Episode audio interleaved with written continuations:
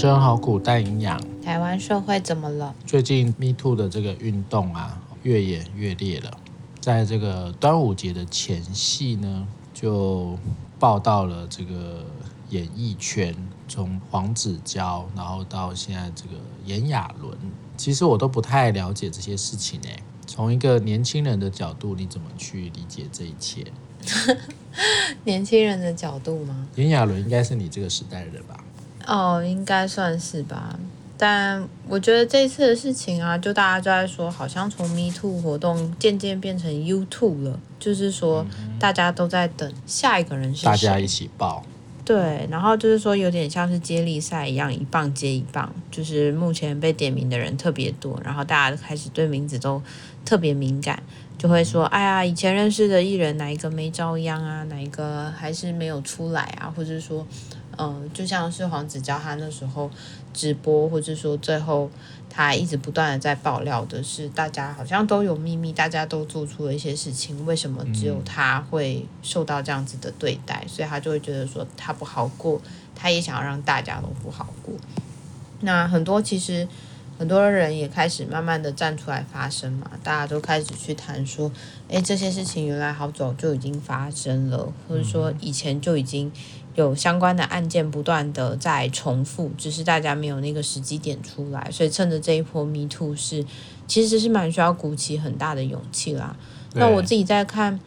呃，演艺圈这件事情的时候，我觉得那个心态是很矛盾的，一个矛盾是说，诶，好像。这件事情，它的确引发了一个效应，是让更多不敢说话的人去，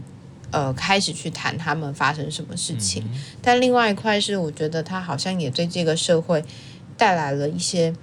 呃，那个影响。就连没有发生相关事情的人，他们可能也会不断的去反思，说，那在生命经验里面，或者在生活的过去，有没有类似的，嗯，被怎么说，被压迫？又或者是说，这些不舒服的经验，好像也都有可能会被唤起。那再来也会再谈到的是说，其实，在关系里面也是蛮撕裂的。就是到底，Me Too 它行动的本质是什么？又或者是说，在这个过程里面，我们怎么样去让这些人的声音好好的被听见？因为当 Me Too 变成 You Too 的时候，就好多人就在担心说，声音的本质开始模糊了。那会不会其实到最后，这些声音发出来，并没有被好好的听见，反而形成二次伤害？这是大家更担心的。嗯，从一开始我们讲这种性骚扰，一直到现在很多爆出来的，可能跟呃性侵未遂啦、性侵害啊、未成年人的。私密影像外露啊，这些东西其实基本上，它都是在一个权力不对等的情况底下发生的事。无论是性别啦、年纪啦、哈、名气、知名度等等这些因素，它都导致于在关系里面的一种呃比较有一个权力压迫的一个状态。那过去当然。要不要去提这件事情，当然是当事人自己的选择啦。哦，那无论是他在那个受创的过程，他没有办法去立即的发声，或者是事后在面对各种权力结构的压迫，或者是对于这个整个社会氛围，对于这样的事件呢，到底他这个利弊得失的和评估。那过往对于这些事情的发生啊，或者是去揭露是比较辛苦，而且是会感觉付出更大的代价。那当然，Me Too 运动这件事情，它其实一个呃内在的状态是呃透过社会的对这些事情的关注，以及踩在一个权力结构不对等的一个角色来看待这些事情。对于受害者，呃，避免受到二次、三次伤害这样的一个氛围啦，哦，他才能够提供一个相对安全以及能被保护或者是权益保障的状态底下去发生。哦，但是其实对我来讲，现在的状况，我其实觉得有一些些失控。失控的原因应该会是，可能也不是真正的这么安全，或者是在台湾社会这种，无论是呃媒体还是在网络的这些回应，基本上对我来说，还是会看到对于。检讨受害者，或者是在各种呃言语上的呃揶揄啦，或者搞笑啊、取笑啊这种言论，我相信他对于受害者出来去发生这件事情，仍旧是造成伤害的。那相关主管机关的介入以及各种呃。应该说，支撑的系统到底足不足够？无论是被害人还是相对人，哦，其实我们也看了很多相对人的一些状况嘛，哦，所以这其实对我来讲，这个 Me Too 台湾社会目前现在的一个容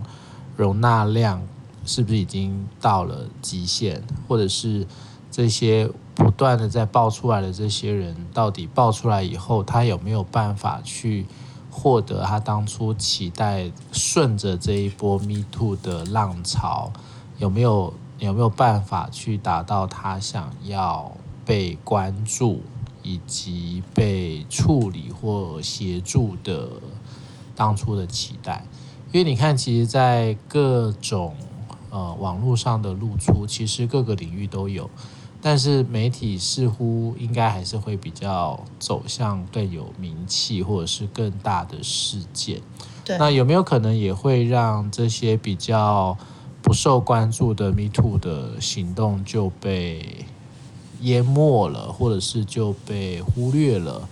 那可能就没有当初的那个效果了。因为其实。我在想的是要去谈论这些事情啊，包含声量，又或是怎么诉说这些故事，其实也蛮考验这些受害者的。就是很多人他们不见得去理解到，或是去有意识到说自己其实是被压迫的，又或者是说在这个过程里面有太多的传统价值是直接。嗯，很硬性的框架就套用在我们身上，嗯，那这样子的套用，其实就会让我们很困难去谈论说，诶，其实我是受伤的，其实我并没有办法，我是需要帮助的，然后我并没有办法在这样子的状态里面好好的去谈。那就像刚才说的，如果把一切都转向变成是八卦，也就是说，诶，下一个是谁？然后一切都是用好玩这件事情去做一些看热闹。哦，对，看热闹。我觉得呢，其实心态就已经很不一样了。这件事情就变成是你们的事情，而不是我们的事情。我觉得，呃，性别这件事情，就像我们之前就一直在谈的，它其实是从小需要教育的。然后每个人的故事，它到底有什么样的脉络，发生什么样的事情，它其实都很需要好好的被聆听。可是当这些故事啊，它变成是一篇又一篇的，就是花絮吗？又或者是说，就只是一个花边新闻，然后好像今天过了之后，很快的又在被洗掉。嗯，那这个诉说的意义，我觉得就大打折扣了。甚至是，呃，就像你说的，如果说我们把所有的眼光都聚焦在演艺事事业，或是这些呃公众人物上，对，那那些没有被听见的故事，是不是更多呢？例如说。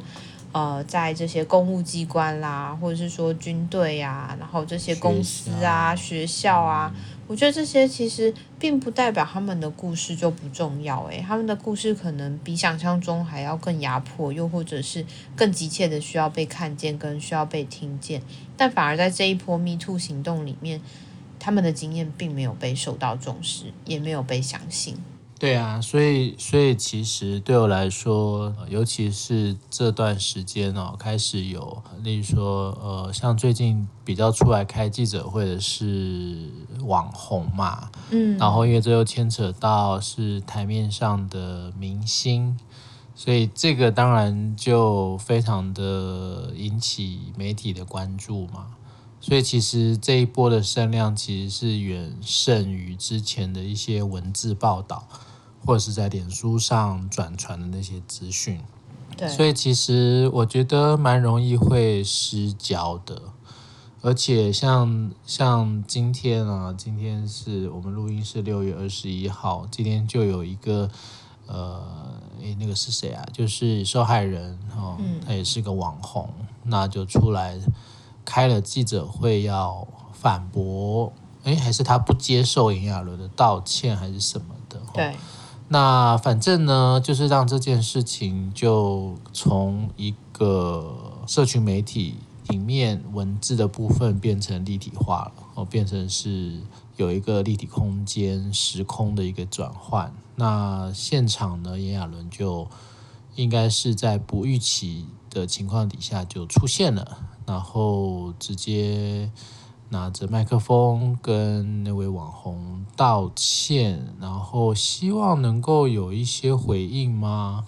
好像是针对那个未成年拍摄私密影像这个部分，哦，想要去做点澄清啊、说明啊，或者什么哈。但你看这样的对话，其实也还是建立在一个权力不对等的情况底下，而且又有了是在外围的这么多公开的媒体哦，或者是各式各样的一些。呃，采访的一个部分，那其实会导致于一个状况啦。每一个媒体对于这件事情的解读，或者是呃每一个观看者啊，但他一定会比当初那个文字的说明来得更激化啊，激化一些情绪啦，一些更内在的一些反应啊，所以它应该会更偏离原本要讨论的主题。甚至当我们把一些焦点透过媒体转移以后，可能那也就很难再回到当初应该要呃主要讨论的一个议题了哈。例如说，可能比较是在性骚啦、性侵啦，然后，还是权力结构不对等的一个部分。而且，因为现在在这样的过程里面，大家就开始讨论所谓的社会性死亡嘛，就是说，好像，哎，我就要让你呃，从整个身败名裂啊，然后或者是透过像这样子的一个声量，要让民众站在我这边，然后去去站在呃受害者这边，去加强那个说话的力道，或是责怪的力道。但同时，我觉得也有一点担心是，好像它开始变得更模糊了，就是。什么是真实，或是在这个状况底下，什么时候是流量，嗯、什么是呃哪些声音是真的需要被听见，哪些声音它其实变成是一种秀。我觉得这其实会很很困惑，是说，诶，那这样子的话，我们怎么样慢慢的把它搬回来？这个 Me Too 行动的本质。那那个公审这件事情啊，就是台湾人特别喜欢做的事嘛。就像我们以前说的，我们要给他死啊，要怎么样啊？又或者是说，在网络上大家都可以很大声的去谈一些东西，但其实明显的是，没有人能够好好的去聊性别这件事情，压迫权力这些东西，只有我们这些人在意。但实际上，对于大众来说，今天只是。要等哪一个瓜出现而已，或者今天只是要等哪一个哦，下一个人是谁？但他并没有去了解到这有多痛。这个创伤并不是说说一说就哦好指责他完之后，或是我们帮你骂一骂他，嗯，痛就消失，创伤就不见了。其实并没有。而且整体来说，我觉得这更反映这个社会好像生病了。他并没有去关注到，诶，在其实在这个体制上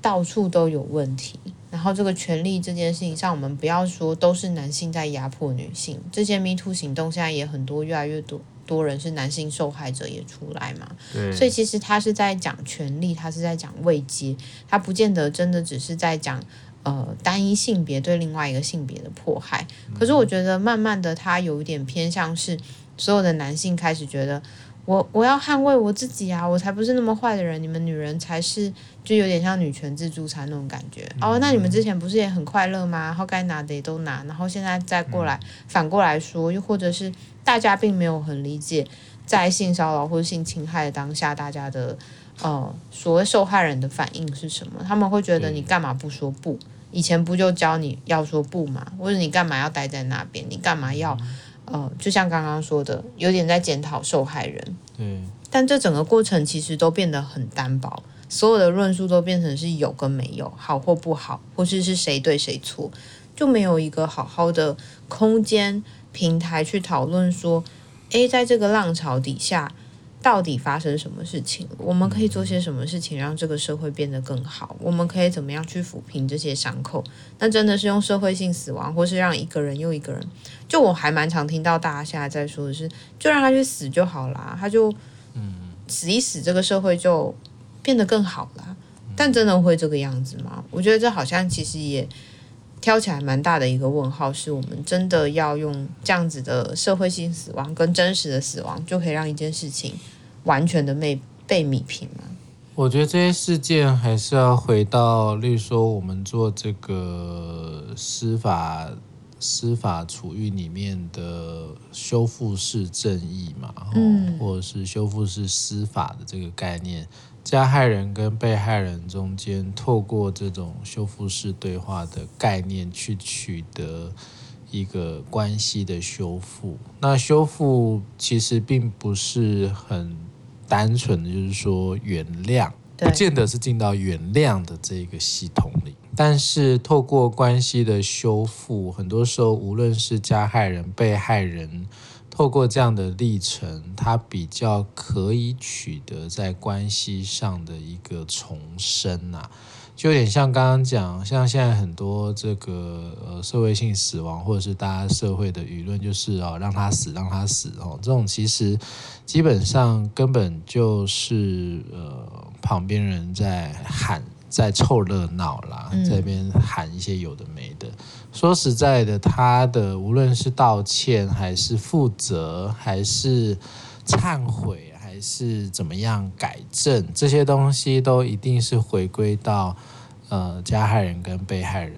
的这个关系里呀、甚至我们讲说，这个事件它不会是让这些乡民跟民众媒体在。这一种评断的角色，而是应该是在这些关系做一些矫正修复以后，比较能够是回到刚刚你讲后端的事，那我们的性别权利不不平等，或者是我们的职场工作的不平等，或者是在权力结构底下，我们在各个每一个人都可能会遇到的一些。呃，性别也好啊，或者是在这种职场权力的不对等的关系也好，应该是要让民众跟这些呃社会能够透过这样的一个事件去改善结构性的问题，或者是更提高大家对于性别平等或者是权力结构的平等这件事的意识啊。所以现在有点像是说，呃，所有人都跳下来变成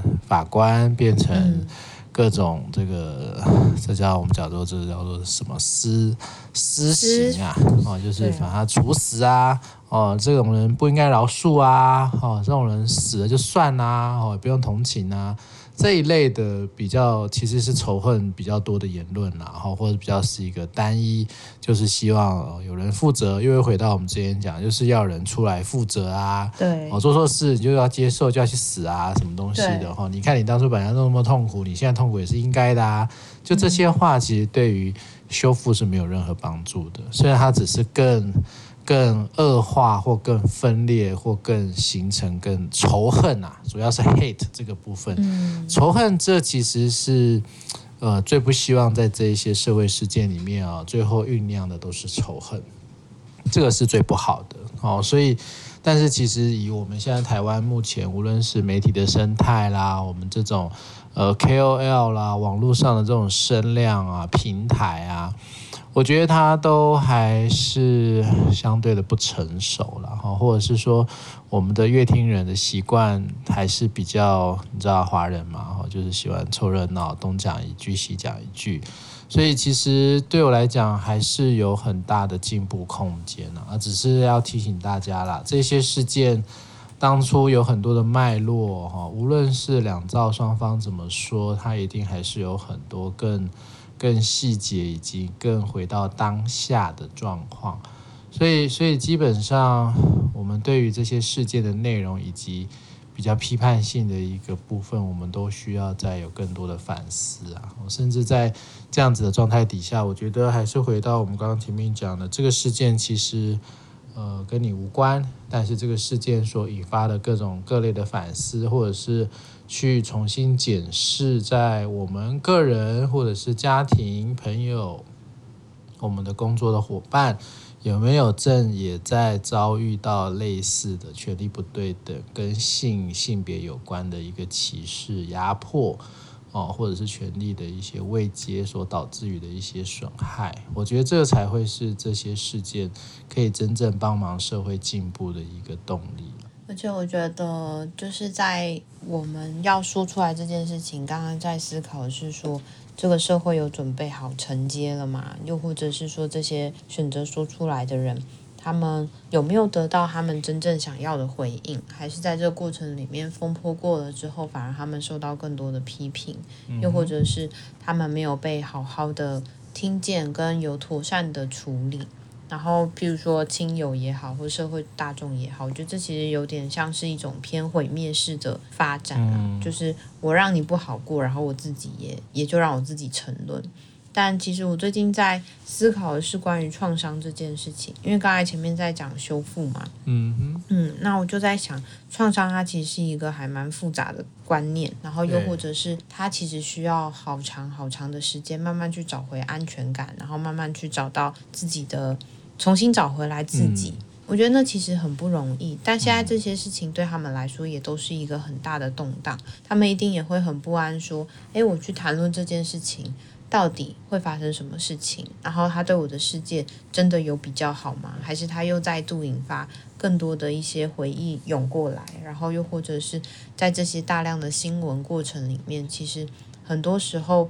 都一直在重复创伤的历程啊。所以其实对他们来说并不好受。只是我刚才在想的是，那我们如果都是用这种追八卦的心态，或者说死就好这种方法去谈论关于。这件事情的处理其实并没有任何的帮助。那修复这件事情，并不是要所有的受害人都去原谅对他们曾经造成伤害的人，反而是说他们的故事或许有机会被好好的陈述，被好好的听见，然后他们可以用他们自己选择的方式去处理这一段过去，而不是说好像我们都一定要呃大家皆大欢喜，或是大事化小，小事化无。我觉得这其实是蛮不一样的概念。嗯，嗯之前好像也就有在看说，